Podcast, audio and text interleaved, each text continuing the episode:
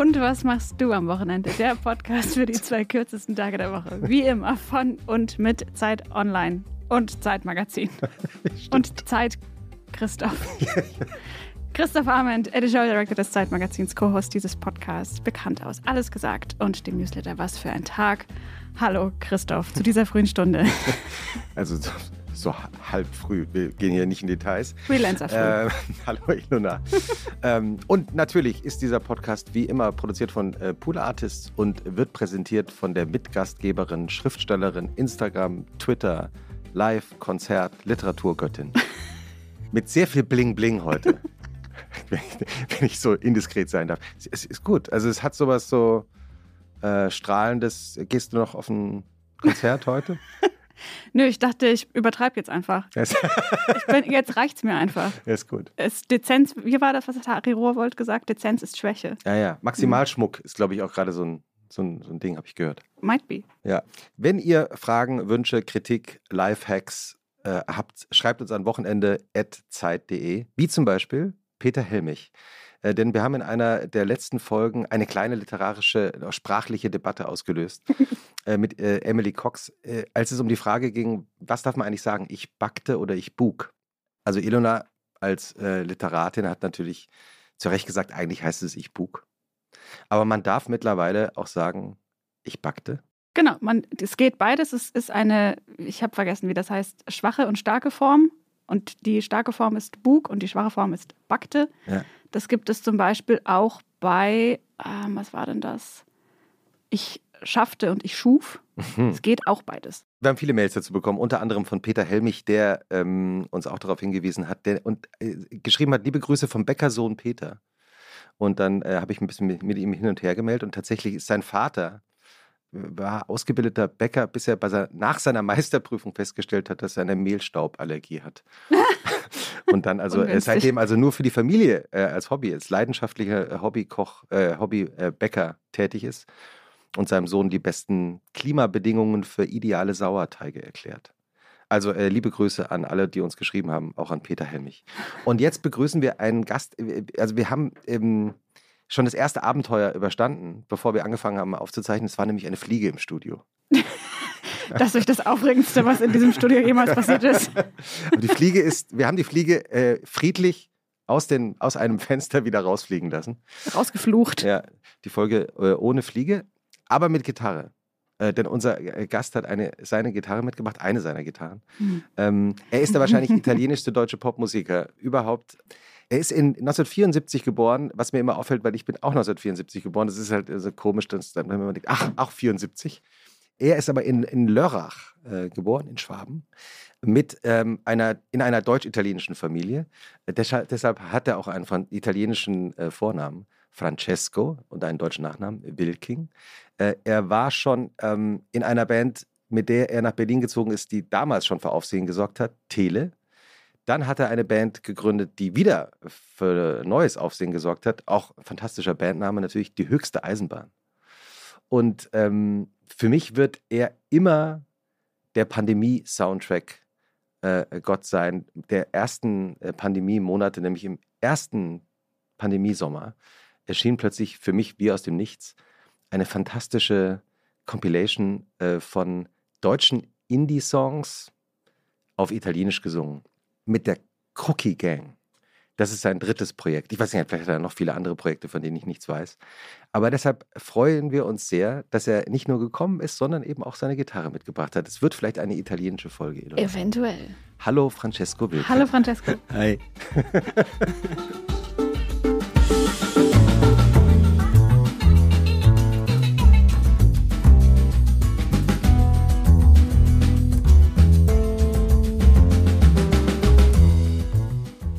Was ist das für eine Gitarre, die du dabei hast? Äh, Modellname meinst du? Das ist eine Yamaha G231 aus dem Jahre 1974, das Jahr, in dem ich geboren bin. Wirklich? Weiß ich nicht. Ja, der klingt aber gut als Geschichte. Das ist eine, eine man würde sagen, Schrummelgitarre oder Lagerfeuergitarre. Perfekt für uns. Also ideal fürs Wochenende. Ja. oder? ja.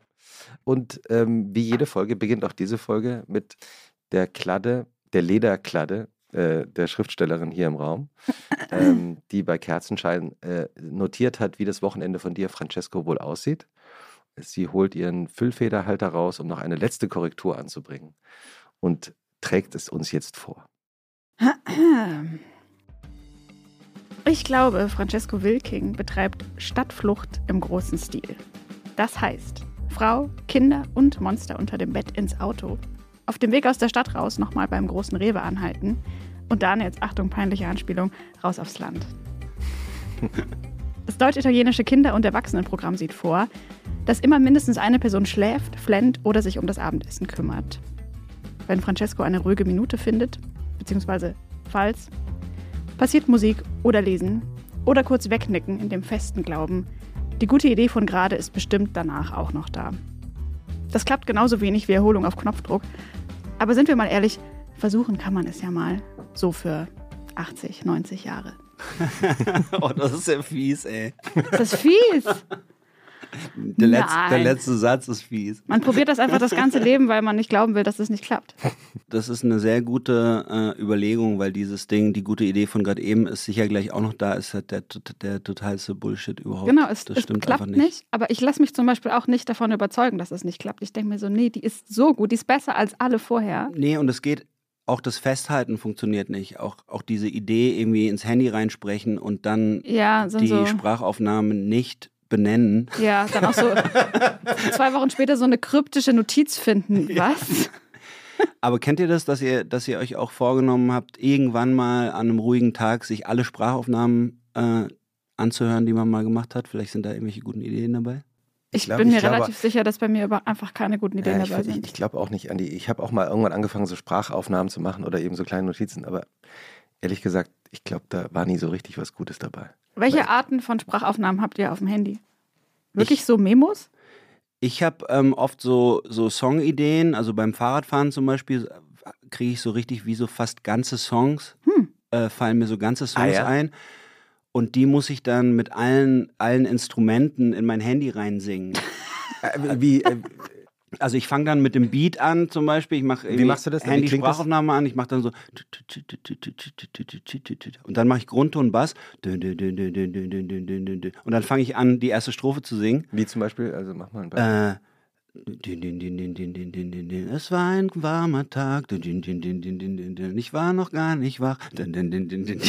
Und so singe ich dann weiter und kann halt dann aber schon mehrere, schon wenige Stunden später überhaupt nichts mehr damit anfangen. Also in dem Moment, wo ich das da reinsinge, denke ich so, das ist eigentlich völlig klar und das ist so stark, dass ich das auf jeden Fall nachher noch weiß.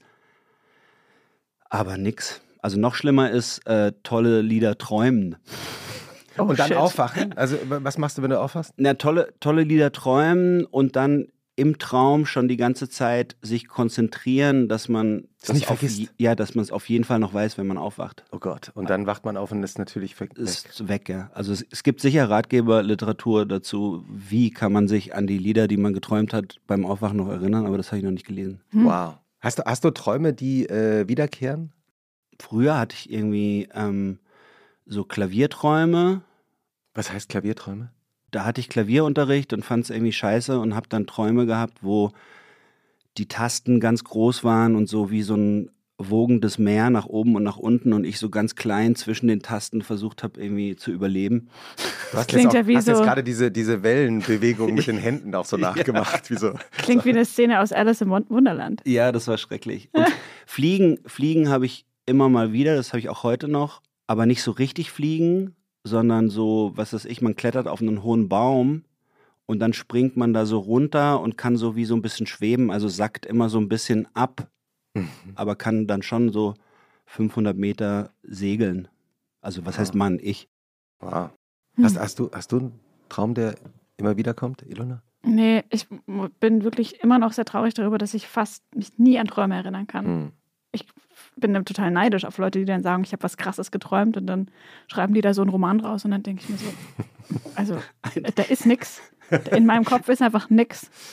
Irgendwo muss der Roman einfach herkommen. Also bei mir kommt er auf jeden Fall nicht von dort. Aber ich hätte jetzt bei dir gedacht, Ilona, dass du so Romananfänge, also erster Satz vom Roman ins Handy Ah reinsprichst. ja, erzähl doch mal, Ilona. Ist das Oder? der für den zweiten Roman jetzt? Der, Nee, das mache ich mehr äh, in die Notizen-App. Ich schreibe das mehr. Und dann auch weniger so jetzt einen ersten Satz, sondern mehr so kleine Beobachtungen. ah ja, ja. Aber Also- so der erste Satz ist doch das eine Ding, oder? Das ist wie die Hook beim, Ja, beim Lied, das stimmt. Ja, ach, den Stress, den schiebe ich noch ein bisschen vor mir her. Aber manchmal sehe ich dann Leute auf der Straße und finde die irgendwie interessant und schreibe dann quasi mal kurz eine Notiz, wie die aussehen oder wie die, was die für einen Gang hatten oder was sie in der Hand hatten oder so. Schlagsiger Junge mit Backform unter dem Arm oder so. oder? Su super erster Satz. Hm. Kennt ihr so, habt ihr so erste Sätze? Nee. Also, hast du? Ich weiß es nicht. Ich überlege gerade, ob mir ein erster Satz einfällt. Ja, mir fällt einer ein, aber ich weiß nicht genau, wie er geht, aber ich fand den irgendwie geil. Also, das ist ja, warum man ein Buch weiterliest, oder? Mhm. Wegen dem ersten Mhm. Satz. Dieses äh, It was a crazy summer when they electrocuted the Rosenbergs and I didn't know what to do in New York. Wisst ihr, wisst ihr was das ist? Äh, Sylvia Plath, die Glasglocke. Ah, sehr gut. Nehmen wir schon mal auf die Shownotes. Ist, empfiehlst du das Buch? Sehr gut, ja. Warum? weil es so ein, so ein Dahinleben, dahin schweben einfach ist. Eine junge Frau, die versucht irgendwie sich einzuordnen in eine bestimmte Gesellschaft von jungen Frauen und Männern und ähm, wo, wo es auch nicht so auf einen bestimmten Plot ankommt, sondern nur dieses, Mhm. dieses komische Gefühl und das ist auch ganz schnell vorbei und dann möchte man es gleich wieder lesen und so. Also ich finde, das ist so eins von meinen Lieblingsbüchern. Sehr schön. Hm. Ich glaube, Francesco ist auch jemand, der die großen Klassiker gelesen hat. Nee. Aber jetzt mit einem aber schon aber Punkt. Plath ist, also, Das wirkt schon Du sehr meinst- beeindruckend. Du meinst Moby Dick, oder was? nee, aber also ich meine so die neueren. Ich meine, du hast bestimmt auch, weiß ich nicht, äh, Annie Ernaux oder Joan, Ja. Joan Didion gelesen oder sowas. Ja, Ja. Aber Und das sind ja so neuere Klassiker. okay, würde da, ich fast also es war jetzt aber wirklich so Glückstreffer. Du lebst ja jetzt seit, auch schon seit wie vielen Jahren in Berlin? 20, 25 Jahre? Sowas, ja, 20, 21, sowas, ja. Wie sieht dein Wochenende normalerweise aus? Wie beginnt dein Wochenende und vor allem wann? Also ich kann, ich kann an Ilona anknüpfen, es stimmt nix eigentlich. Also wir fahren. Sag das doch nicht so. Sag das doch nicht so Ich habe direkt. die besten ich hab, ich hab ja, nee, ich hab ja als, als Vorbereitung ein paar Folgen gehört und eigentlich war die Reaktion immer so, oh scheiße, es stimmt einfach genau. Und deswegen ist ja auch okay, wenn du mal. Ja, stimmt. Es gibt Das erstaunlich kann viele man so Treffer. nicht sagen, dass das jetzt Doch, aber- okay ist. Aber, aber es gibt erstaunlich viele Treffer. Ja. Nee, aber es gibt doch vielleicht jemand anderen, der genauso heißt in einer Parallelwelt, der genau das macht. Mhm. Aber ich zum Beispiel habe keinen Führerschein und wir fahren auch nie raus aufs Land, weil es viel zu stressig ist. Aber du kommst doch vom Land. Äh, Hast du keinen Führerschein gemacht? Ich meine, in Lörrach, also Ich habe, ähm, stelle ich mir vor. ich habe, als ich 18 war, war ich in einer äh, grünen alternativen Jugend Aha. und war dagegen. Und irgendwann Mitte 20, als ich studiert habe und als ich in Freiburg war, ähm, habe ich dann gedacht, okay, muss jetzt mal machen. Aber in Freiburg fahren ja eh alle Fahrrad, deswegen ist es nicht so Genau, schlimm. das heißt, so richtig war da kein Leidensdruck, aber ich habe trotzdem angefangen und hatte dann aber richtig, einen richtig beschissenen Fahrlehrer, der irgendwie sein Auto mehr geliebt hat als äh, als dich. mich und die anderen. Und der hat immer, der hat unten auch seine Pedale gehabt und hat immer, bevor ich irgendwie abwürgen konnte oder sowas, hat er ausgeglichen und hat gemeint, äh, Wilking, jetzt hätte ich wieder äh, abgewürgt, wenn ich nicht. Und das heißt, ich habe dann nichts gelernt, so wirklich, und habe meine Theorieprüfung gemacht und äh, dann hatte ich auch irgendwann keine Kohle mehr und habe aufgehört. Nein. Ja. Hm. Aber das heißt, aber wie ist das? Könntest du einfach an der Stelle wieder weitermachen oder? Nee. man muss ja Das von ist ja vorne. irgendwie Weil Führerschein war doch 100 Jahre sehr teuer.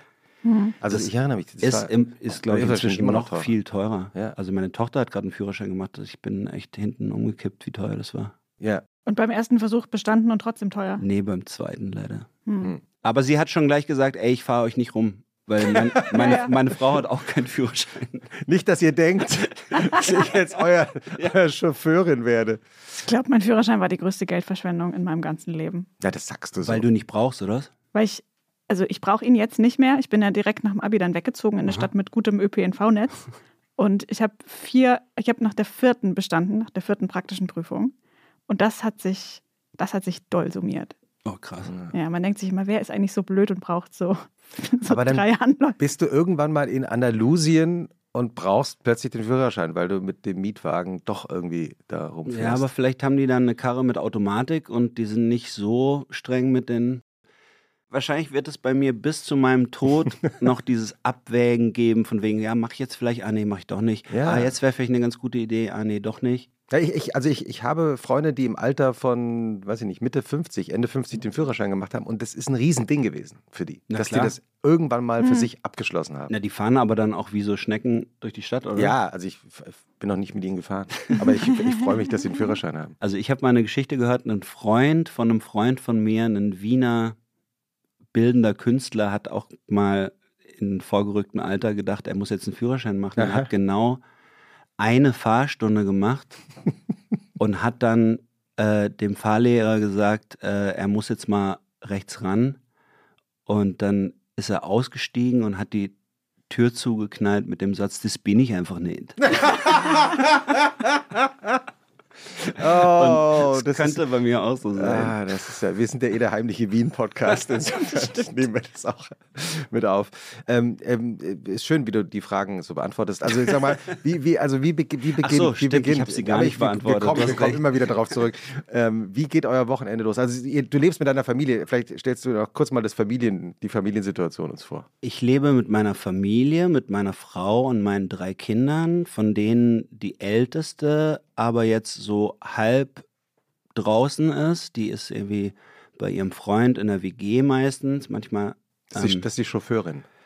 die ist die Chauffeurin, Ja. genau. Manchmal übernachtet sie auch bei uns, wenn die in der WG kein Internet haben oder sowas oder irgendwas anderes passiert ist oder es Streit gab. Wollen wir nicht in die Details gehen hier? Nee.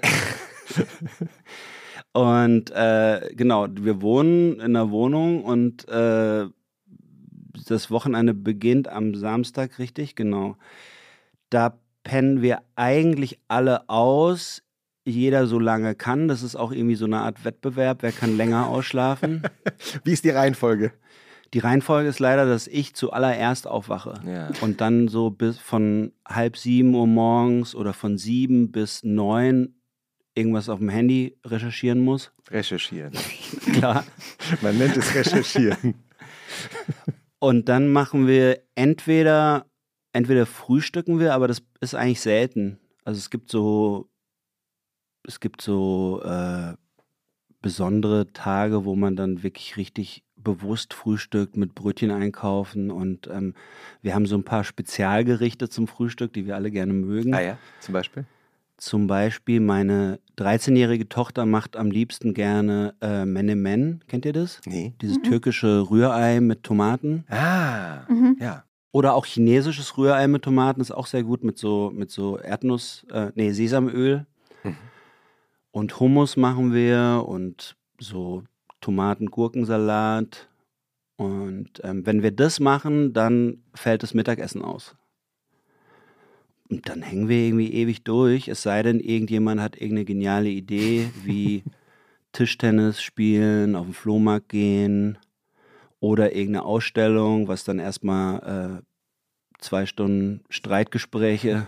Wieso, was war das letzte Mal, als ihr gestritten habt? Na, das ist immer so, wenn man irgendwie so eine Idee hat, von wegen, lass doch mal, ach komm, hier mal Gemäldegalerie oder äh, dann, ja, die Kinder, ähm, sind begeistert. Ich habe, die haben so ein bisschen auch traumatische Erlebnisse gehabt dahingehend, weil ich so erzogen wurde. Meine Eltern haben mich immer in jede Ausstellung mitgeschleppt und ich habe das, glaube ich, die ersten Jahre versucht zu forcieren, dieses Kulturding. Und da haben sie jetzt irgendwie so ein bisschen einen Hau weg. Mhm. Manchmal klappt's, manchmal, ähm, also ich war jetzt mit meinem Sohn vor einer Woche in einer Ausstellung, dann das klappt besser, dass man praktisch sich dann eine Person rausnimmt. Welche, Sich welche ein Ausstellung? einzelnes Opfer sucht. welche Ausstellung war das? Die war ganz geil. Das war, ähm, glaube ich, hatte irgendwas mit dem Gallery Weekend zu tun und nannte sich irgendwas mit Paper, Paper Positions oder Ah ja. sowas. Habt Mhm. ihr davon gehört? Ja. Mhm. Mhm. In so einer riesigen Halle, ganz viele äh, Zeichnungen und Arbeiten auf Papier, ganz viele Galerien und so. Es war auch ein bisschen abstrus, weil dann auch immer mit Preise und rote Pünktchen und so. Und dann hat man gesehen, was die kosten und so. Und das Was war schon verkauft ist, rote Punkte immer. ja, und es gab halt auch Leute, die gesagt haben, ich nehme direkt mit.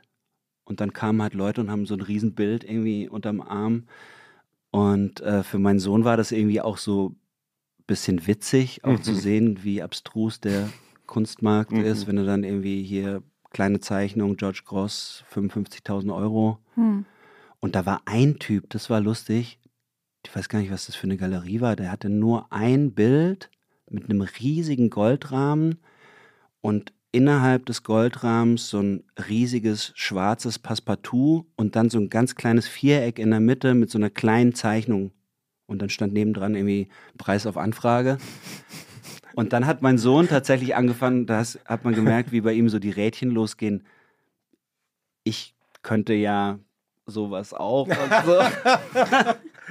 also nicht von wegen, das kann mein Kind mit links oder so, sondern er Ah, hat, er ja. hat es für sich irgendwie überlegt, ob er sich dann auch auf dem Kunstmarkt irgendwie mit Hm. sowas positionieren könnte. Und dann haben wir uns ewig unterhalten über dieses Ding, dass du dir erst einen Namen, eine Marke und sowas und dann wird vielleicht irgendjemand drauf aufmerksam und dann, Ja, so gehen manchmal Karrieren los. oder? Mit solchen Erfahrungen. Weil, weil du gerade George Gross, äh, Gross gesagt hast, ähm, ich kann empfehlen, ähm, das jetzt gerade neu eröffnete kleine George Gross Museum Ach geil. ähm, in der ähm, umgebauten Tankstelle in Berlin. Also äh, falls jemand nach Berlin kommt oder in Berlin lebt, äh, in der Bülowstraße. Ist eh ein fantastisches Gebäude, ist eine alte Tankstelle, die unter Denkmalschutz steht und ähm, jetzt gerade zum äh, kleinen George Gross Museum äh, geworden ist.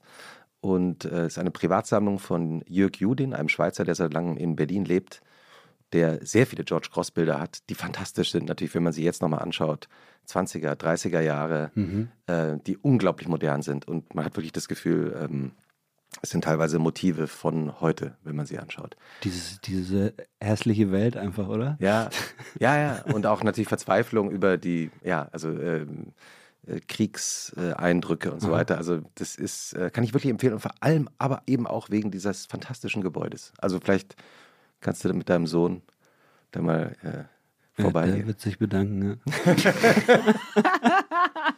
ähm, wenn du, wenn du deiner äh, Familie ein, sagen wir mal, am Samstag so ein, so ein Lied vorspielen würdest, Ja?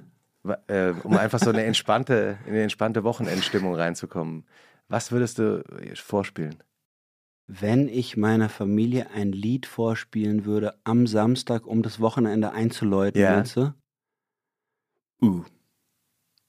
Weiß ich nicht. Was würdest du denn deiner Familie vorspielen, Christoph?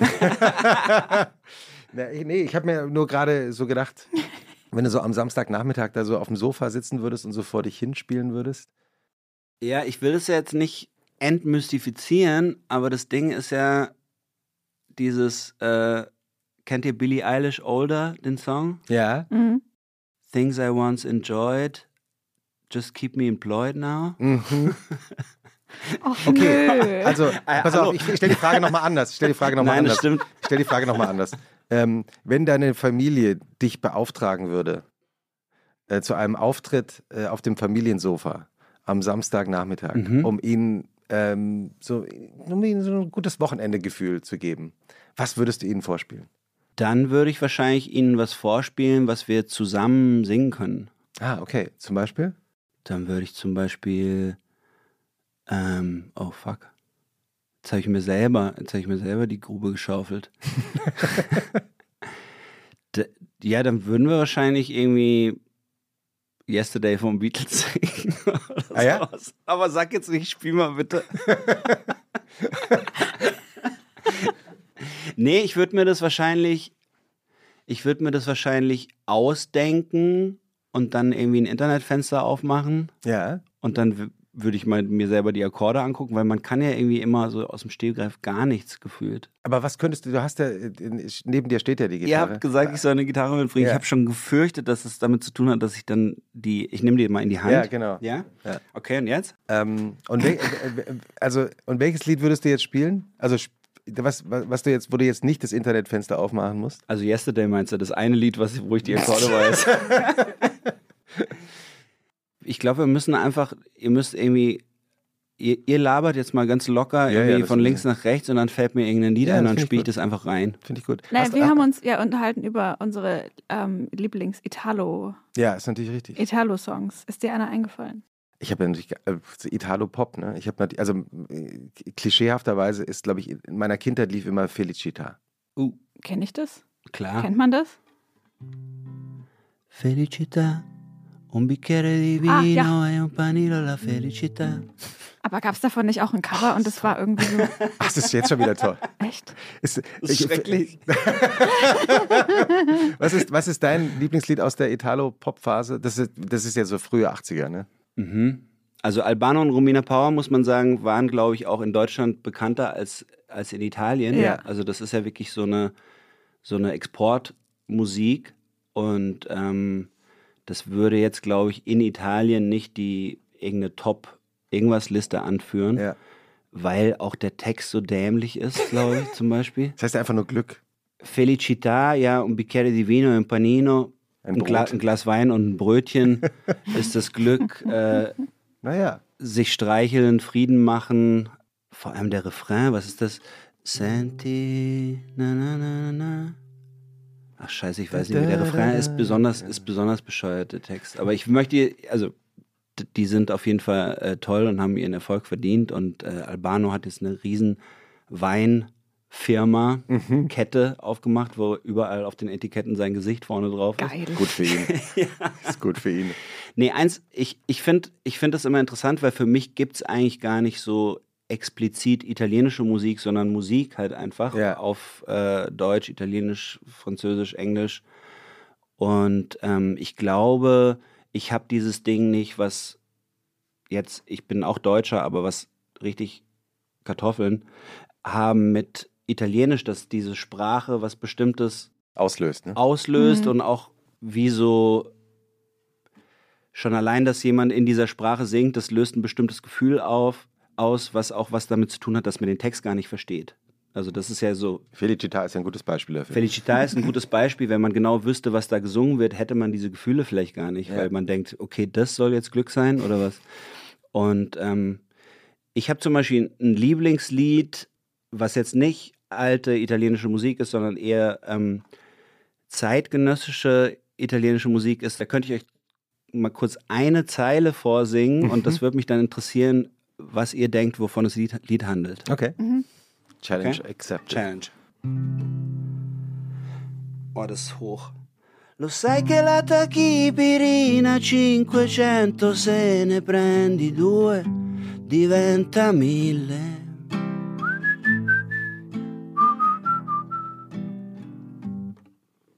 Kalkutta, oder? Yes. Paracetamolo. Ja, du Ja. weißt es ja schon. Ja. Das heißt, du darfst nicht mitmachen. Cinquecento hätte ich gedacht, das ist Auto. Aber ich habe keine Ahnung. Cinquecento ist 500. Ja, äh, Also Mille, nochmal- Mille heißt 1000. Nochmal ne? Langsam. gehört? Lo sai che la tachipirina 500 se ne prendi due diventa mille. Es geht um so Dosierung von Tabletten, oder? Richtig. Ja. Ja. Ah, okay, es klingt, es klingt nach, was schon wieder nach Strand. Genau, und, äh, genau, das äh, ist nämlich der Witz. Du, du, So ein hör- geiles du Lied. hörst Strand, aber in Wirklichkeit sagt er, du weißt, dass Tachipyrin 500, wenn du zwei davon nimmst, 1000 wird. Aber das ist ein super starker Song. Ah, ist toll. Weißt du auch, was Tachipyrin ist? Ich weiß es gar nicht. Es klingt medizinisch. Ja, äh, das ist auf jeden Fall, aber ist es was... Äh, Nee, Was das müssen müssen wir- wir, müssen wir jetzt unseren. Haus, Hausapotheker Dirk von Lutzow fragen. Ab, abonniert, genau, absolut. Liebe Oh Grüße, Gott. liebe Grüße. Abonniert äh, unseren Newsletter, da werden wir es aufklären. Ähm, was für ein Tag. Ich hätte noch zwei. Eventuell, ich weiß gar nicht, ob du die kannst und kennst. Sag mal. Aber ich habe überlegt, was mag ich gerne? Ich mag, mag äh, Amore Disperato von Nada uh, schön. und ähm, bisschen abseitiger noch In Alto Mare von Loredana Perte. Boah, das ist krass. Das ist ein geiler Das Song. ist geil, aber die kann ich beide nicht spielen. Schade. Na, Dann machen wir die auf die Playlist zum die- Anhören. Ja, sehr gut. Aber die ja, sind super. Du hast ja, äh, ich habe vorhin ja die Crookie Gang kurz äh, erwähnt. Ist das eigentlich für dich, äh, wart ihr überrascht von diesem doch irre großen Erfolg? Also das hat ja doch eine wahnsinnige Welle ausgelöst. Also ich war total überrascht. Ich war auch ganz am Anfang schon überrascht von der Idee. Also Charlotte Goltermann hatte diese Idee wir waren irgendwie bei einem Konzert oder abends irgendwie weg und dann hat sie mir diese Idee gepitcht. Und ich war so, ah ja, cool, ähm, lass mal über was anderes reden. und dann war sie da aber, ähm, ist sie da irgendwie dran geblieben und kam immer wieder mit der Idee an. Und irgendwann dachte ich, okay, lass mal probieren. Und dann hat sie, und so, hat sie aber dann sofort äh, alle Partner mit ins Boot geholt, also Label und was weiß ich. Und dann ging das auf einmal los. Und ich habe, ich meine, alle Leute, denen ich das erzählt habe, haben genauso reagiert wie ich. Deswegen dachte ich wirklich, habe ich da nicht groß dran geglaubt. Aber dann irgendwann dachte ich, okay, dann lass mal machen. Irgendwie Quatsch ist quatschig, aber vielleicht witzig. Äh, nee. witzig, aber vielleicht quatschig. Und dann habe ich angefangen, mir Lieder auszusuchen, wo ich denke, dass es funktionieren könnte. Also nochmal für die HörerInnen zur Erklärung. Es geht darum, dass man einen Song, der eigentlich auf Deutsch ist, übersetzt ins Italienische und dann auch der entsprechende Interpret oder die entsprechende Interpretin diesen Song dann auch auf Italienisch singt. Und ähm, ich habe mich dann durchgehört durch die deutsche Popmusikgeschichte und habe dann irgendwie Songs gefunden, und das, ich weiß nicht genau, nach welchem Prinzip das bei mir funktioniert hat, die irgendwie so ins Italienische ganz easy rüber übersetzt, also im Sinne wirklich von, wie mit dem Boot irgendwie von einem Ufer ans andere mhm. übersetzt werden konnten. Und bei manchen geht es irgendwie nicht. Ich weiß nicht warum. Also manche Songs sind vielleicht deutscher als andere oder sowas und manche Songs haben vielleicht nur aus Versehen einen deutschen ja. Text, könnten aber genauso in irgendeiner anderen Sprache sein. Ich weiß nicht, was Wobei es ist. Eben zum Beispiel, also eben, es gibt ja die, die italienische Version von Meine Kneipe. Ja. Äh, und Kneipe ist ja schon so ein deutsches Wort, dass man eigentlich, also hm. theoretisch könnte man sagen, unübersetzbar. Aber es ist eigentlich, also äh, sozusagen vom Lebensgefühl, was ist eine Kneipe? Hm. Aber fa fantastisch. Ich finde es auch ehrlich gesagt besser als das Original. Ja. Also das äh, Mio, Loka, Mio Lokale, oder? Wie heißt das? In Mio Lokale, genau, aber das ist, aber das ist äh, witzig, dass du das sagst, dass es, es stimmt tatsächlich, dass es unübersetzbar ist. Also die Kneipe ist nicht übersetzbar. Dann kannst du sagen, il mio bar, ja, il mio locale, il mio pub, la mia. Das alte italienische Wort Pub. Ja. Stimmt, ja. ist geil italienisch. Aber praktisch alle praktisch dieses Wortfeld mhm. würde dann irgendwie Kneipe ergeben, aber es gibt kein, es gibt keine richtige Übersetzung. Ja, also das ist äh, und dann muss man halt irgendwas finden, was äh, am besten klingt und also was mir vor allem immer wichtig ist beim Übersetzen ist, dass die Lieder, dass die Phrasierung und dass die Melodie genauso bleibt, damit die Leute erkennen, dass es das Lied ist und nicht irgendwie, ah, cooles Lied, äh, noch nie gehört. Das mhm. dann wäre sozusagen mein, mein Ziel verfehlt. Ja. Es gibt eine fantastische italienische Version von Bungalow von Bilderbuch auch. Yep. Die habe ja. ich, ja, die habe ich, das, die habe ich dann am Ende selber gesungen, weil, weil, äh, weil Bilderbuch keine Zeit hatten. Aber ich habe mich total gefreut. Ich hatte das, glaube ich, mir geheim gewünscht. gewünscht. kannst, kannst du das spielen eigentlich? Jetzt meinst du? Ja. Um wir, wir, dürfen ja die Uhrzeit nicht sagen, aber es ist sehr früh am Morgen. Ja, ja. 7.30 Uhr. ich kann es probieren. Die Akkorde kurz überlegen.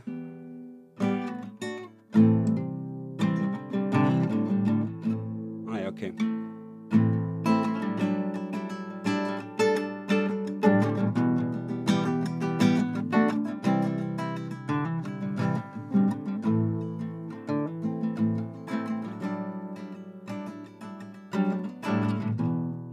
Tu mi chiami e mi chiedi come sto, io ti chiamo e ti chiedo come stai. Tu mi chiami a dirmi che ritardi, ma lo sai che è già tardi. Mi dispiace, non capisco cosa vuoi. Rimango male, torno a casa e poi mi chiami al cellulare, mi chiedi andiamo al mare, perché non passi nel mio bungalow. Ho da bere per il late night show. Mamma cucina per tutti, mamma cucina per tutti noi, perché non passi nel mio bungalow by the rivers of cash flow. Bevo soda, bevi soda, dai, passa con la Skoda. So Ah, ja, echte Wochenendstimmung, oder? Ich wusste doch, ich wusste doch, dass, oder? Das ist jetzt so ein echtes Wochenendgefühl schon. Fantastisch. Aber, aber bei Bungalow ist es wirklich eine besondere Herausforderung, weil ja ähm, Maurice von der Sänger von Maurice Ernst. Maurice Ernst schreibt ja auch so eine Art äh, eigene Fantasiesprache, also nicht Fantasiesprache, aber Österreichisch, Deutsch, Englisch. Es ist im Grunde genommen alles ist so, so rein. ist so sein Ding, Ja. was irgendwie aus dem Austropop, aus, also Falco. ja, genau. Ja. Also Falco hat gezeigt, dass man das darf, alle Sprachen mischen und irgendwie Wörter selber erfinden und sowas. Und Maurice hat da irgendwie weitergemacht und ich finde das äh, total toll, diese, diese Welt, in der die unterwegs sind. Mhm, absolut. Ja. Vor kurzem, ich habe ihn ihn getroffen in Berlin, als sie hier gespielt haben, äh, Bilderbuch, und er meinte, dass er sich äh, gerade wieder mit Ernst Jandl beschäftigt. Das ist für Ach, ihn geil. die größte literarische äh, Inspiration für seine Texte, was ich auch interessant finde. Wenn, versteht man auch nochmal so ein bisschen diesen Freestyle. Genau, weil der auch die Wörter so immer so rumgebogen hat, wie Genau. dass sie irgendwie einen geilen Klang ergeben. Mit so, Mhm. also man kann ja immer sagen, das Deutsche irgendwie ist so eine Sprache, die man eigentlich,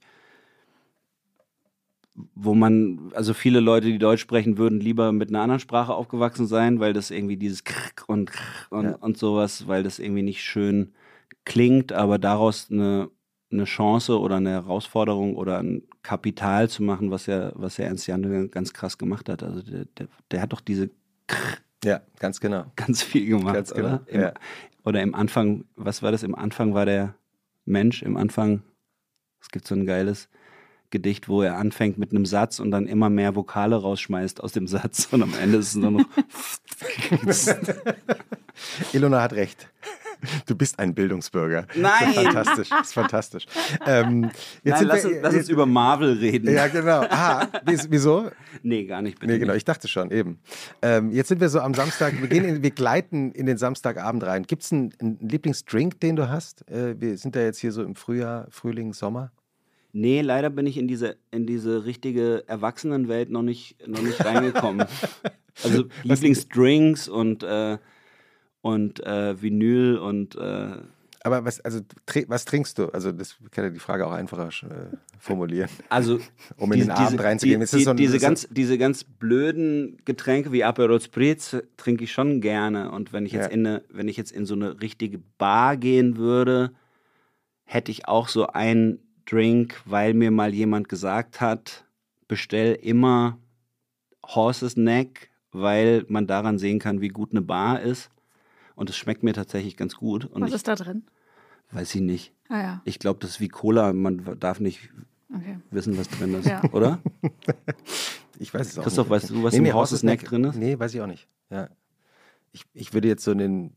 Nee, ich- keine Ahnung. Ist Ich das, würde so, jetzt in ist das so farblich bestimmt so Ich dunkel? würde sagen Whisky-basiert. ja, Kann das sein? Klingt auf jeden Fall nach einem Ja. Whisky. Hm. Ja.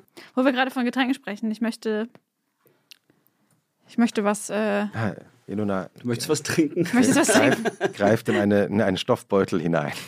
Ich dachte mir, für die italienische Folge muss man italienische Getränke trinken. Deswegen habe ich äh, drei Oh. Dosen San Pellegrino mitgebracht. Herrlich. Was wir Limonata. natürlich nur ausnahmsweise machen wegen Neste, die finden wir blöd. Aber so eine richtig geile italienische Limo gibt es außer jetzt San Pellegrino nicht so richtig im deutschen Ja. Supermarkt, muss ich leider Lemon sagen. Soda gibt es noch.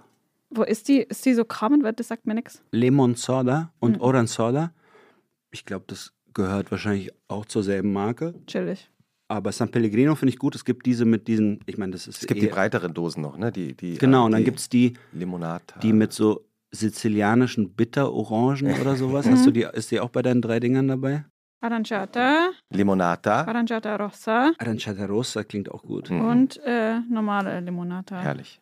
Die finde ich super lecker. Die, ich meine, das ist natürlich heiß und mit viel Eis und sowas. Und da kann Mhm. man wahrscheinlich auch noch Alkohol reinkippen. Welchen denn Sekt? Was macht man da? Weiß ich nicht. Ich würde das so trinken. Ich würde das nicht mit Alkohol. Ich würde Alkohol dann danach. Bist du nicht im Alkopop-Business? Theoretisch. Phasenweise, theoretisch. Also wir probieren das, oder? Ja, äh, sucht Äh, euch eine äh, Sorte äh, aus, weil wir können auch vielleicht haben Nimmst wir. du, Francesco, du, was nimmst du? Äh, Ich ich nehm- nehme Naturali Aranciata. Okay, das ist jetzt sozusagen die Bio-Linie. Ach so, Naturali. Mhm. Ist es die Biolinie? Aha. Wahrscheinlich, weil Es tut mir leid. Ähm, Weiß ich nicht. Aber was heißt ein Bio dann? Naja, also gut. Also vor dem Mikro schön aufmachen. Ah, stimmt. Ich hoffe, die schäumen nicht so. Nee, die schäumen nicht, okay. Nee, sehr gut. Okay. Und jetzt vor dem Mikro trinken auch. Ja, genau. Ja. Prost. Prost. Herrlich. Italienische Limonade.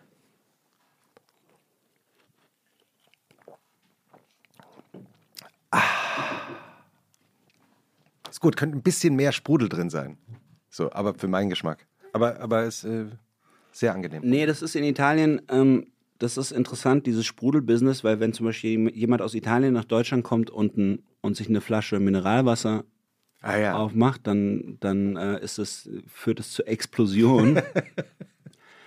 und es gibt in Italien, es gibt nicht diesen krassen Sprudel. Also was bei uns Medium ist, ist schon Ist schon völlig, krass. Genau, in, in Italien gibt es ähm, normalen Sprudel, der für uns irgendwie abgestanden wäre. Und dann gibt es noch eine Version unten drunter, die heißt dann leggermente frizzante, also praktisch nur leicht sprudelnd und das ist praktisch eigentlich äh, Tapwater. Kommt hier ja.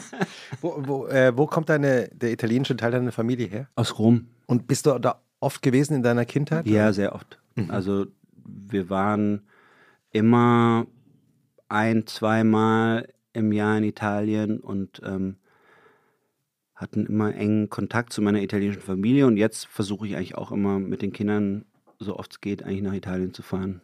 Also das ist für mich so die Landflucht, von der du vorhin gesprochen hast. ist eigentlich eher so, bevor man jetzt nach Brandenburg geht, lass uns lieber noch einen Tag länger fahren, dann sind wir in Italien. Ich war mir so sicher, dass du aufs Land fährst. Dass ich da so, ein, Das macht mich richtig. so eine Datsche habe. ja, das macht mich. Das, das teilst du dir irgendwie mit so drei Freunden und ihr habt da so ein Stückchen und da hast du ein kleines Haus Ich, drauf. ich und finde Rom auch die äh, wirklich sympathische Variante davon.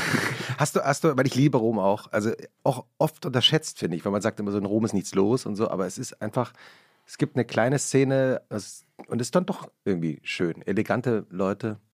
Ja, ich meine, Rom ist tatsächlich nicht so eine Stadt, wo viel passiert, was irgendwie, keine Ahnung, Kunst, Mode, irgendwas, aber es ist halt eine sehr, also ich finde die Mischung in Rom ist irgendwie interessant, weil es, weil da immer noch sich recht viel entwickelt, was natürlich dann auch leider immer was mit Gentrifizierung zu tun hat und so, aber auf den ersten Blick könnte man sagen, das ist eine uralte Stadt und du hast dieses wunderschöne historische Zentrum und alle wohnen in der Peripherie und fertig, aber so ist es nicht. Also es gibt sehr schöne äh, Stadtteile, die auf Italienisch würde man sagen popolari sind, also praktisch, äh, wo Leute wirklich wohnen Mhm. und wo Läden sind und wo Mhm. Leute wirklich leben. Also Mhm. das ist ja immer sowas, was man als Tourist nicht so richtig sieht. Da denkt man immer nur, okay, Sehenswürdigkeiten, billiges Airbnb in der Nähe vom Bahnhof Mhm. und das war dann die Stadt.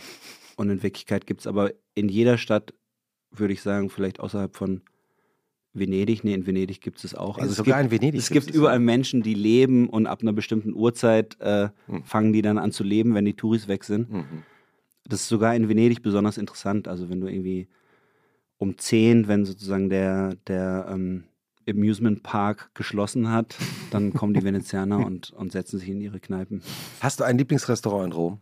Ja, und zwar im, im Alghetto, das ist im, im jüdischen Viertel und das heißt äh, Sora Margherita, also Schwester Margherita. Die machen irgendwie diese fiesen frittierten Artischocken Ah. besonders lecker. Toll. Kommt in die Show Notes. Gab es mal in deinem Leben einen Punkt, wo du dir überlegt hast, dass du vielleicht nicht von Lörrach nach Berlin ziehst, sondern irgendwie doch nochmal woanders hin, ins Ausland? Oder war das irgendwie. Ja, total Ja, oft. Aber so richtig stark war das nicht, wahrscheinlich, weil ich immer dann doch stark genug Bindungen hatte. Hm. Und das waren meistens irgendwelche Bands. Hm, Also es war immer so, Mhm. ich habe jetzt hier gerade noch was zu tun, lass mal die Platte noch fertig machen und dann äh, hm, kann man sowas überlegen und so. Und ich war dann doch immer so eingebunden in meinen Scheiß und meinen Freundeskreis und dass ich es dann eben nicht gemacht habe. Und irgendwie weiß ich nicht, ob ich es irgendwann bereue oder ob ich es irgendwann mache. Also ich würde schon total gerne mal ein Jahr in Italien wohnen zum Beispiel, weil ich bin hm.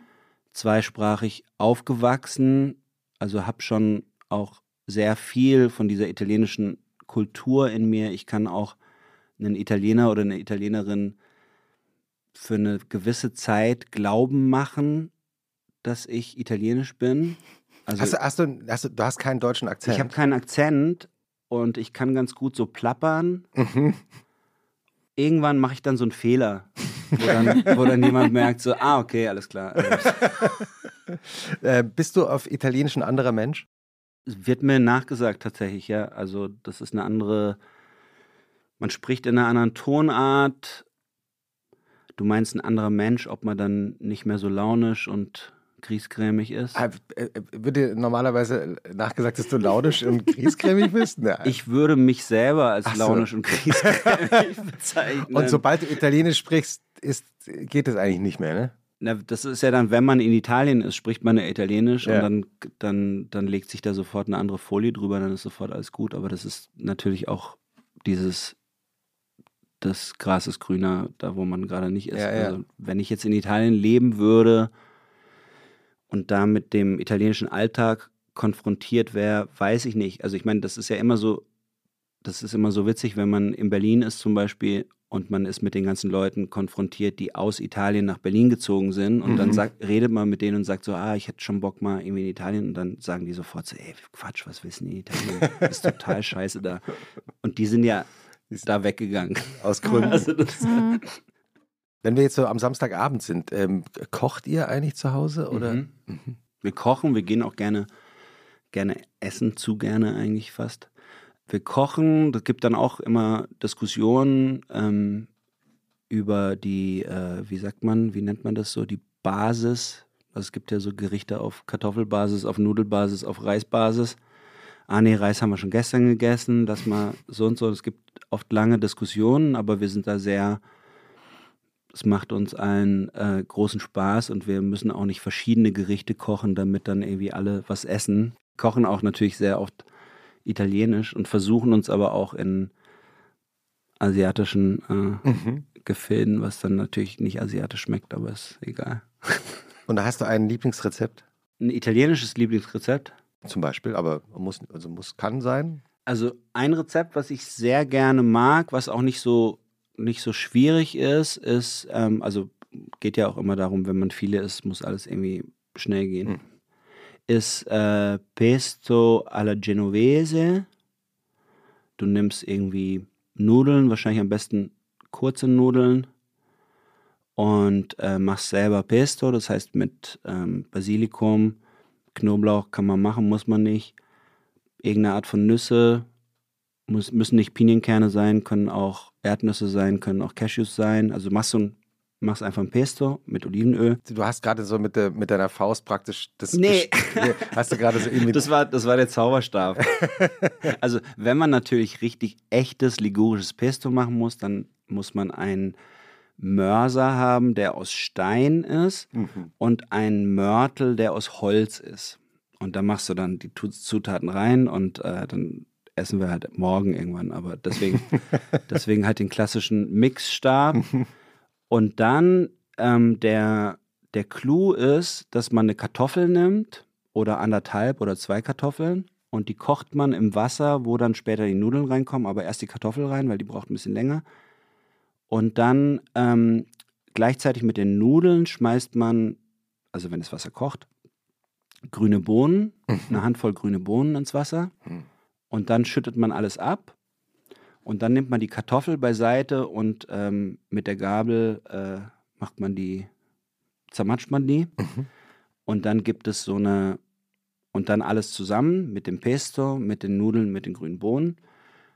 Und dann gibt es so eine, also die Kartoffel macht so eine Sämigkeit, Mhm. die bindet so ein bisschen alles aneinander und das ist sehr, das wird in Ligurien wird es so gemacht. Ah, so. Mhm. Richtiger Okay. Hack. Mhm. Total. Das ist ein Rezept. Ah, Entschuldigung. Man könnte auch Hack sagen. Ja. Du, äh, du, äh, du hast ja gerade, apropos Hack, ähm, Ilona Hartmann, tausende Hacks. In Wirklichkeit Zwei Kochrezepte. Gehirnzellen geben alles. Ja. ähm, du, hast, du hast ja gerade, du hast ja gerade noch ein anderen, äh, anderes deutsches äh, Lied auf Italienisch veröffentlicht. Mhm. Wie, ähm, der, der Goldene Reiter von Mhm. Joachim Witt. Mhm. Wie kamst du darauf? Ist das ein Lied aus deiner Kindheit? Oder kam, hast du das erst später entdeckt? Weißt du, Neue Deutsche Welle war auch irgendwann in den Anfang der 80er Jahre ein, ein sehr großer Hit in Deutschland. Ja, ich weiß nicht genau, ob, das, ob ich den auf dem Schirm hatte. Ich glaube, als, als Neue Deutsche Welle war, hatte ich einfach nur Nena auf dem Schirm. Die anderen gab es für mich alle nicht. Also das war so, ich war komplett fixiert auf Nena. Ich hatte so ein, so ein Schweißband, wo Nena drauf stand. Ah ja, weil Nena hatte eben auch diese Schweißbänder Ja, noch. Ja. so rot und So rot Tennis, Tennisschweißbänder. Tennisschweißbänder, Frotte, ja. Frotte, äh, Genau. Und das war dann die Nena-Jugend sozusagen, hatte dann die. Stimmt. Nena Jugend Lörrach. ja. Hab ich total vergessen. Ich glaube, die gab es auch mal in der Bravo. Wurden Ich ich habe die- meins die- aus der Bravo. Ah ja. Mein Schweißball. Die wurden bestimmt da so wie bei, wie Yps, wie bei Yps die Die Steinzeitkrebse. Krebse, ja. Stimmt. Ja. Die hatte ich natürlich auch. die habe ich immer noch. Und wie bist du, wie bist du dann auf, ähm, auf das Lied gekommen jetzt? Naja, es ist ja sowas wie ein, also ich meine, das kennen alle, oder? Den Goldenen Reiter. Ja. Also es ist ja sowas wie ein, äh, in Amerika würde man sagen, American Songbook. Mhm. Gibt es ja in Deutschland nicht, aber es gehört sozusagen zum deutschen Songbook. Und ich fand das immer geil und ich fand das immer so, das hatte sowas Kaltes, Schroffes, aber doch irgendwie sehr melancholisch und melodiös. Also ich, sowas wie Eisbär zum Beispiel. Eisbär ist für mich auch so ein Lied, was Ja, so fantastisch. wahnsinnig einfach und toll ist. Ich möchte ein Eisbär sein im kalten Polar. Genau. Hm. Auch guter Buchanfang eigentlich. Oh ja, guter erster Satz. Hm. Kann man das machen? Hast du einfach Eine so ein, Songzeile äh, als Buchanfang? Ja? So klar, theoretisch. Aber ja. so, Kann- so eine? Ich kann möchte man- ein Eisbär sein im kalten Polar. Nein, das ist vielleicht Das zu wird dann bekannt. sehr ne? kunstig. Das ist, glaube ich, nicht ganz mein, Kunststück. ja, das ist nicht ganz mein, mein Fall. Wir sind ja hier, Ja, völlig- nicht wir schlecht, ja, aber ein bisschen zu kunstig. wir sind ja hier Schwaben unter uns. die Schwaben. Jetzt, das hast jetzt du war- schon vorhin gesagt, Christoph. Ich bin nicht in Schwaben Ah aufgewachsen. ja, genau, es ist natürlich Baden, Ba- oder? ja, Entschuldigung. Baden, äh, Wir pardon, haben pardon, 500 Jahre Krieg geführt gegeneinander. pardon, Wo auch eigentlich keiner weiß, warum so genau. Pardon. Und es gab ja erst, Wahrscheinlich was mit der Kehrwoche zu tun gehabt. Ich dachte Fußball.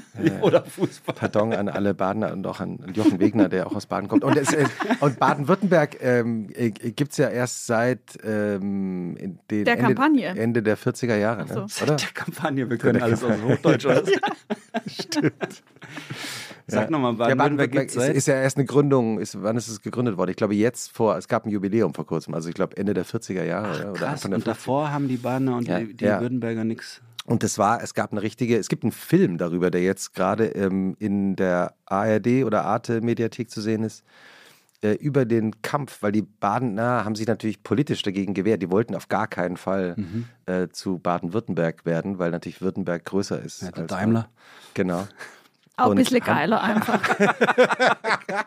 Also das heißt, eigentlich haben wir hier Baden-Württemberg. Wir können hier nochmal so die kulturelle. Ist es, also jetzt mal unter uns, Francesco, wie ist es mit den Schwaben?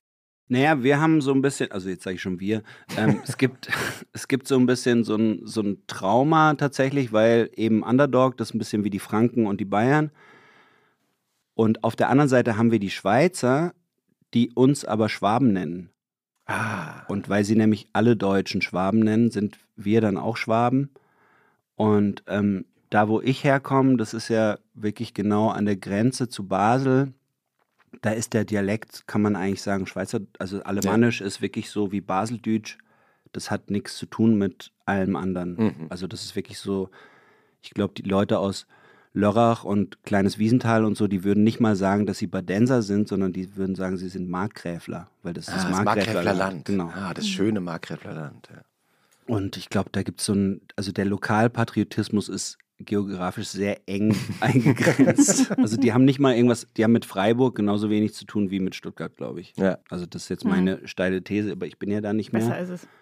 Und ich bin da, will da auch kein Sprecher für die Region sein. Nee, aber es ist ja immer schön. Ich finde, ja, das, man kann doch immer Deutschland so neu entdecken, wenn man genau in so, in, so- in so Regionen reingeht und denkt, ah, wer kann da jetzt mit wem nicht und warum ist es nicht? Genau, ja, ich finde ich find es auch immer noch total, total spannend und also ich habe da auch immer noch irgendwie natürlich eine Bindung dazu, weil ich auf, da aufgewachsen bin, aber wahrscheinlich, Ilona, bei dir ist es auch so, es gibt nicht keinen Zug zurück oder sowas, oder?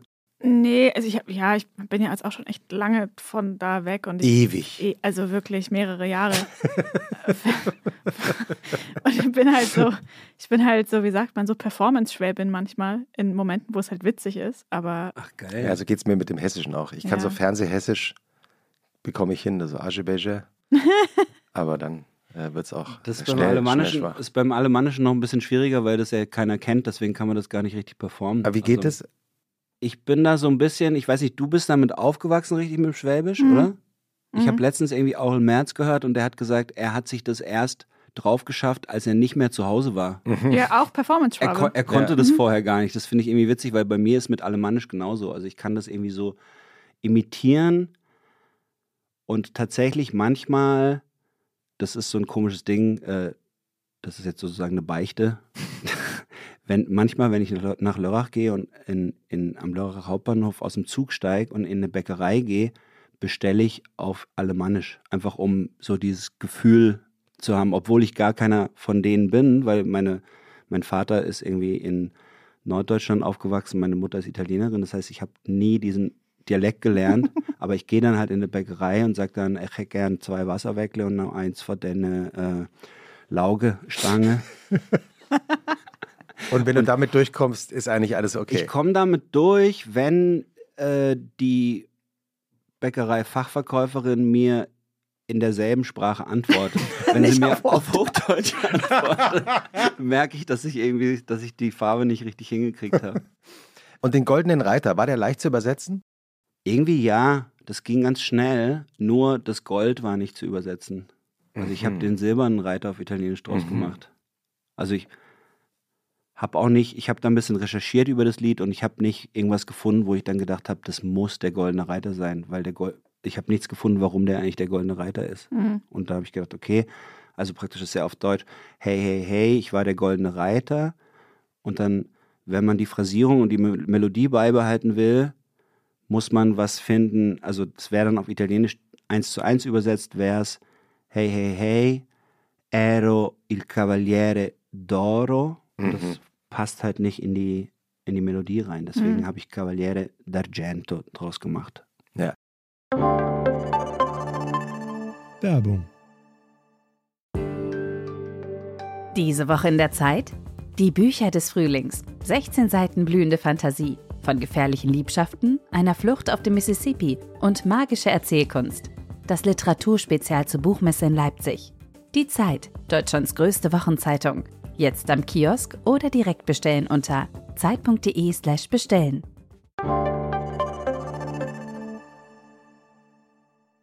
Meinst du, wir können das äh, so gegen Ende unserer Wochenendfolge ähm, nochmal hören? Hier mit Gitarre meinst yeah. du? Okay, alles klar. ich probiere es. Ich weiß nicht, ob ich das schon mal auf Gitarre gespielt habe. Ähm, wir geben dir noch so ein paar Sekunden, um okay. innerlich, innerlich äh, darauf einzustellen. Hast du eigentlich auch einen Tipp dabei, Ilona? Ja, also ich finde tatsächlich die San Pellegrino, die geht mir gut rein. Und ansonsten äh, bin ich gerade mal wieder dabei, meine, mein absolut ähm, unterirdisches Film, äh, Filmkenntnis aufzu arbeiten. Ich habe gestern einen Film geschaut, den haben wir in der Schule schon mal gesehen im Kunstunterricht. Warum auch immer. Wir hatten irgendwie eine ganz geile Kunstlehrerin, die so ab und zu gedacht hat, jetzt mal für die Kinder was, ähm, was Anständiges. Vertretung hätte ich jetzt gesagt. Nee, die war tatsächlich Dauer, dauerhaft, aber das war irgendwie gut. Die hat uns äh, Pleasantville gezeigt, ein Film von 2000, oh, ja. nee, 98. Geil. Mit Tobey Maguire, Reese oh, Witherspoon und oh, so weiter. Ja. Wo auf einmal alles bunt wird. Genau, die landen in einer, ähm, in einer TV-Serie aus den 50ern, in der alles sehr, naja, wie es halt war, in den 50ern. Beater, Honey, I'm home. Oh, that is a swell idea, my love. Und, und so weiter. so seinen Hut an Hutständer. Genau. Und dann gibt es Blueberry Pancakes Geil. und den ganzen Kram. Und das ist alles schrecklich bieder. Und dann ziehen aber eben diese zwei amerikanischen Teenager aus der damaligen Jetztzeit dort ein und mischen die Sache irgendwie auf. Und dann kommt nach und nach die Sünde und die Farbe in dieses kleine Dorf. Und ähm, das war irgendwie, ich habe mir den ähm, aus irgendeinem Grund gemerkt. Ich glaube, ich habe neulich beim Lesen irgendwann mal dran gedacht. Und das ist irgendwie dann auf eine Art, wenn man dann so aus zwei Jahren Pandemie kommt, auch nochmal irgendwie so ein Ding, mhm. wo ich mir so denke, das ist hm. nicht eine ganz, also der Vergleich hinkt ein bisschen, das ist keine total perfekte Parabel, aber so dieser, dieser Moment, wenn auf einmal äh, alle im, im Regen stehen und mal wieder so ein bisschen was spüren. Das war irgendwie schon so. Zum ersten Mal gibt es Wetter in diesem Dorf und ähm, die Kirschbäume blühen. Und das war irgendwie, wo ich mir dachte, ich kann schon irgendwie auf eine Art relaten. Ja. Und das ist ein guter Film. Ja, schön. Geil, den muss ich auch gucken. Ja. Gleich wie aufs Kulturprogramm. Ja.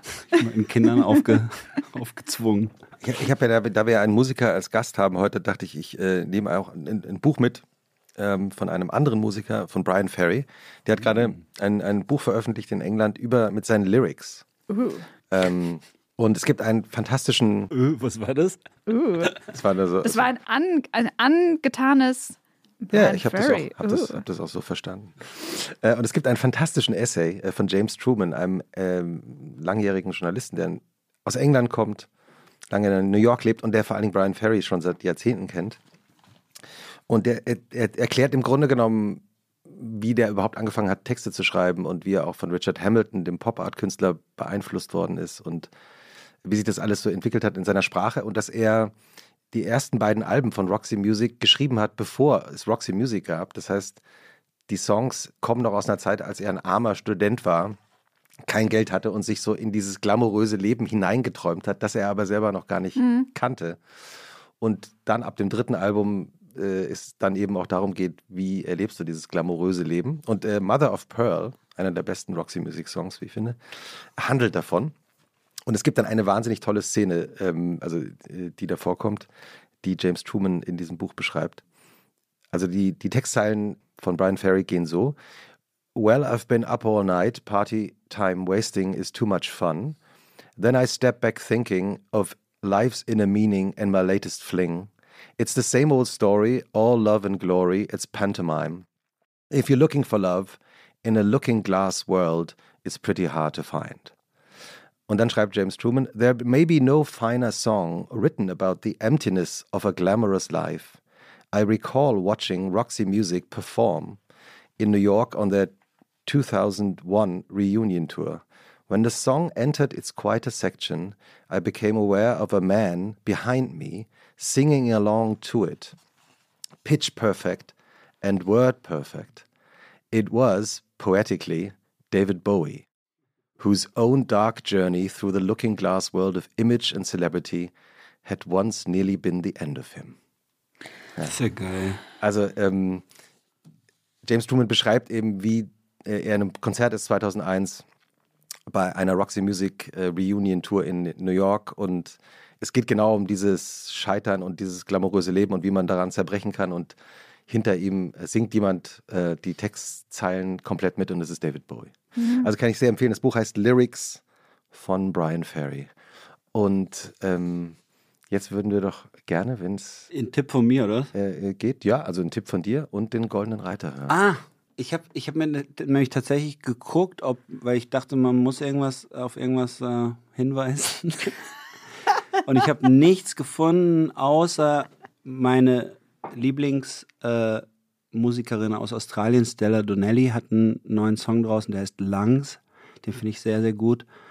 Und ähm, es gibt eine Band, die in mein Leben getreten ist, die heißen The Linda Lindas. Kennt ihr die? Yes.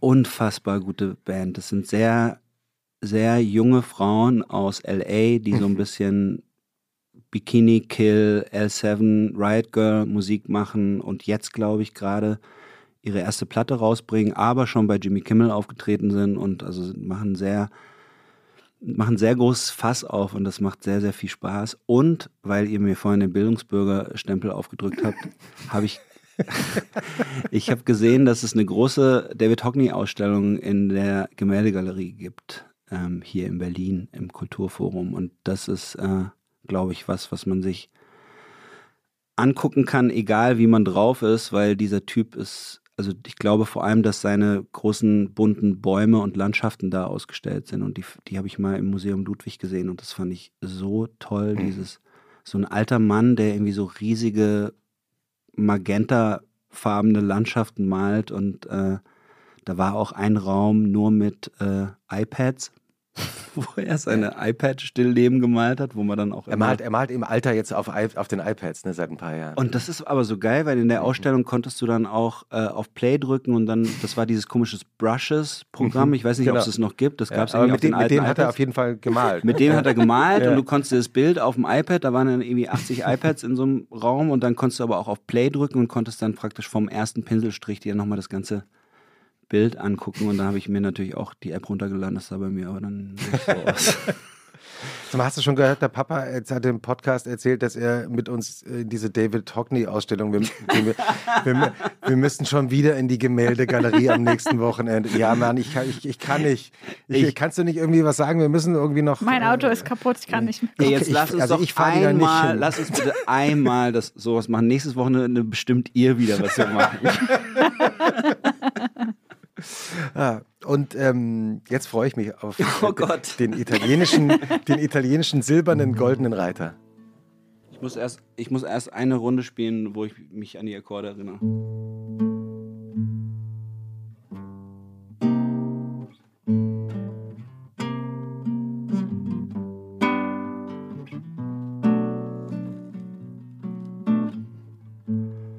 Lì sulla tangenziale fuori le mura di questa città,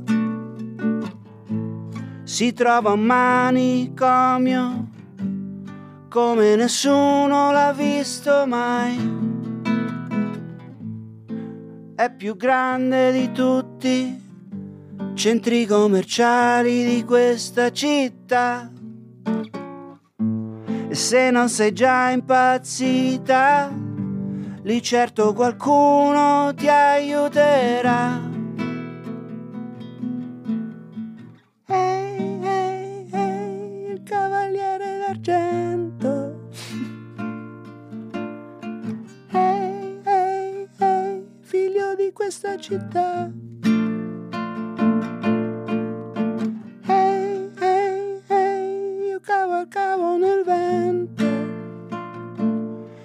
Poi cadi giù un'eternità.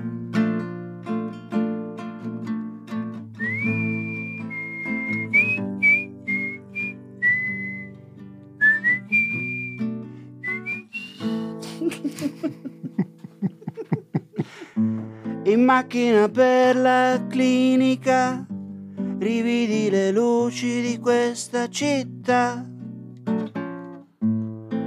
E brillavano nei miei occhi neanche un briciolo di volontà. Ehi, ehi, ehi, il cavaliere d'argento. Ehi, ehi, ehi, figlio di questa città.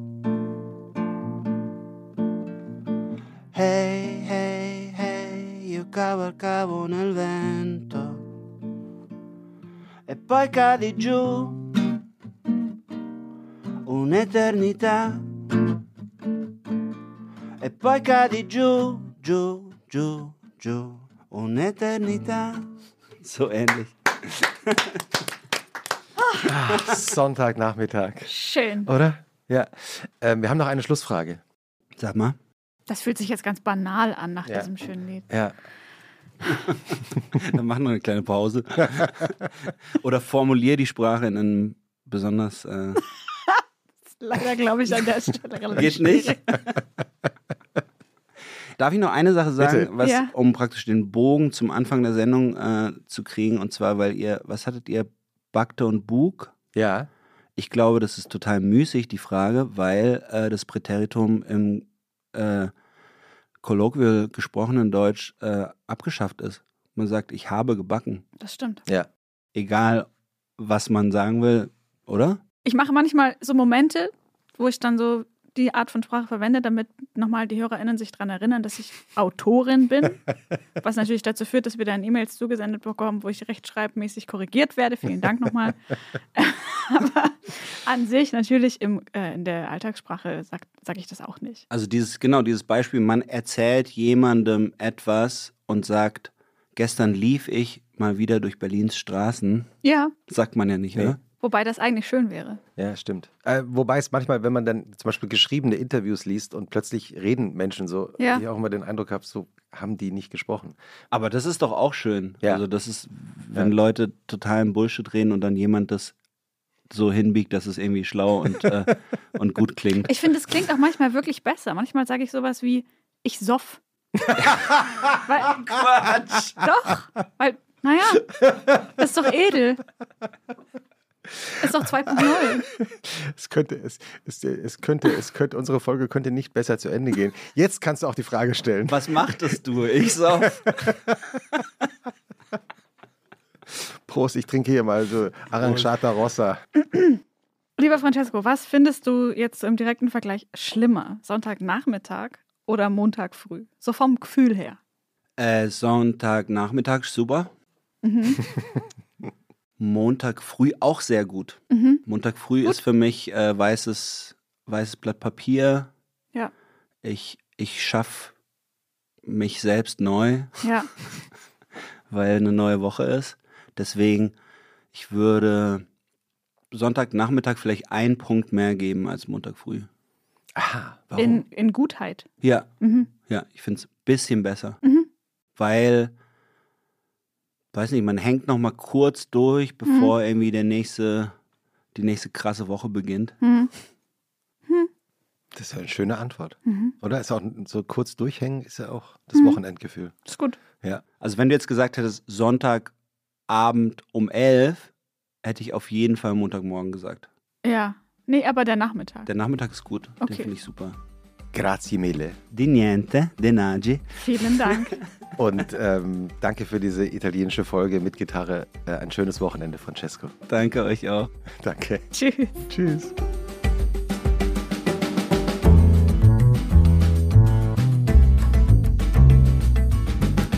Und was machst du am Wochenende?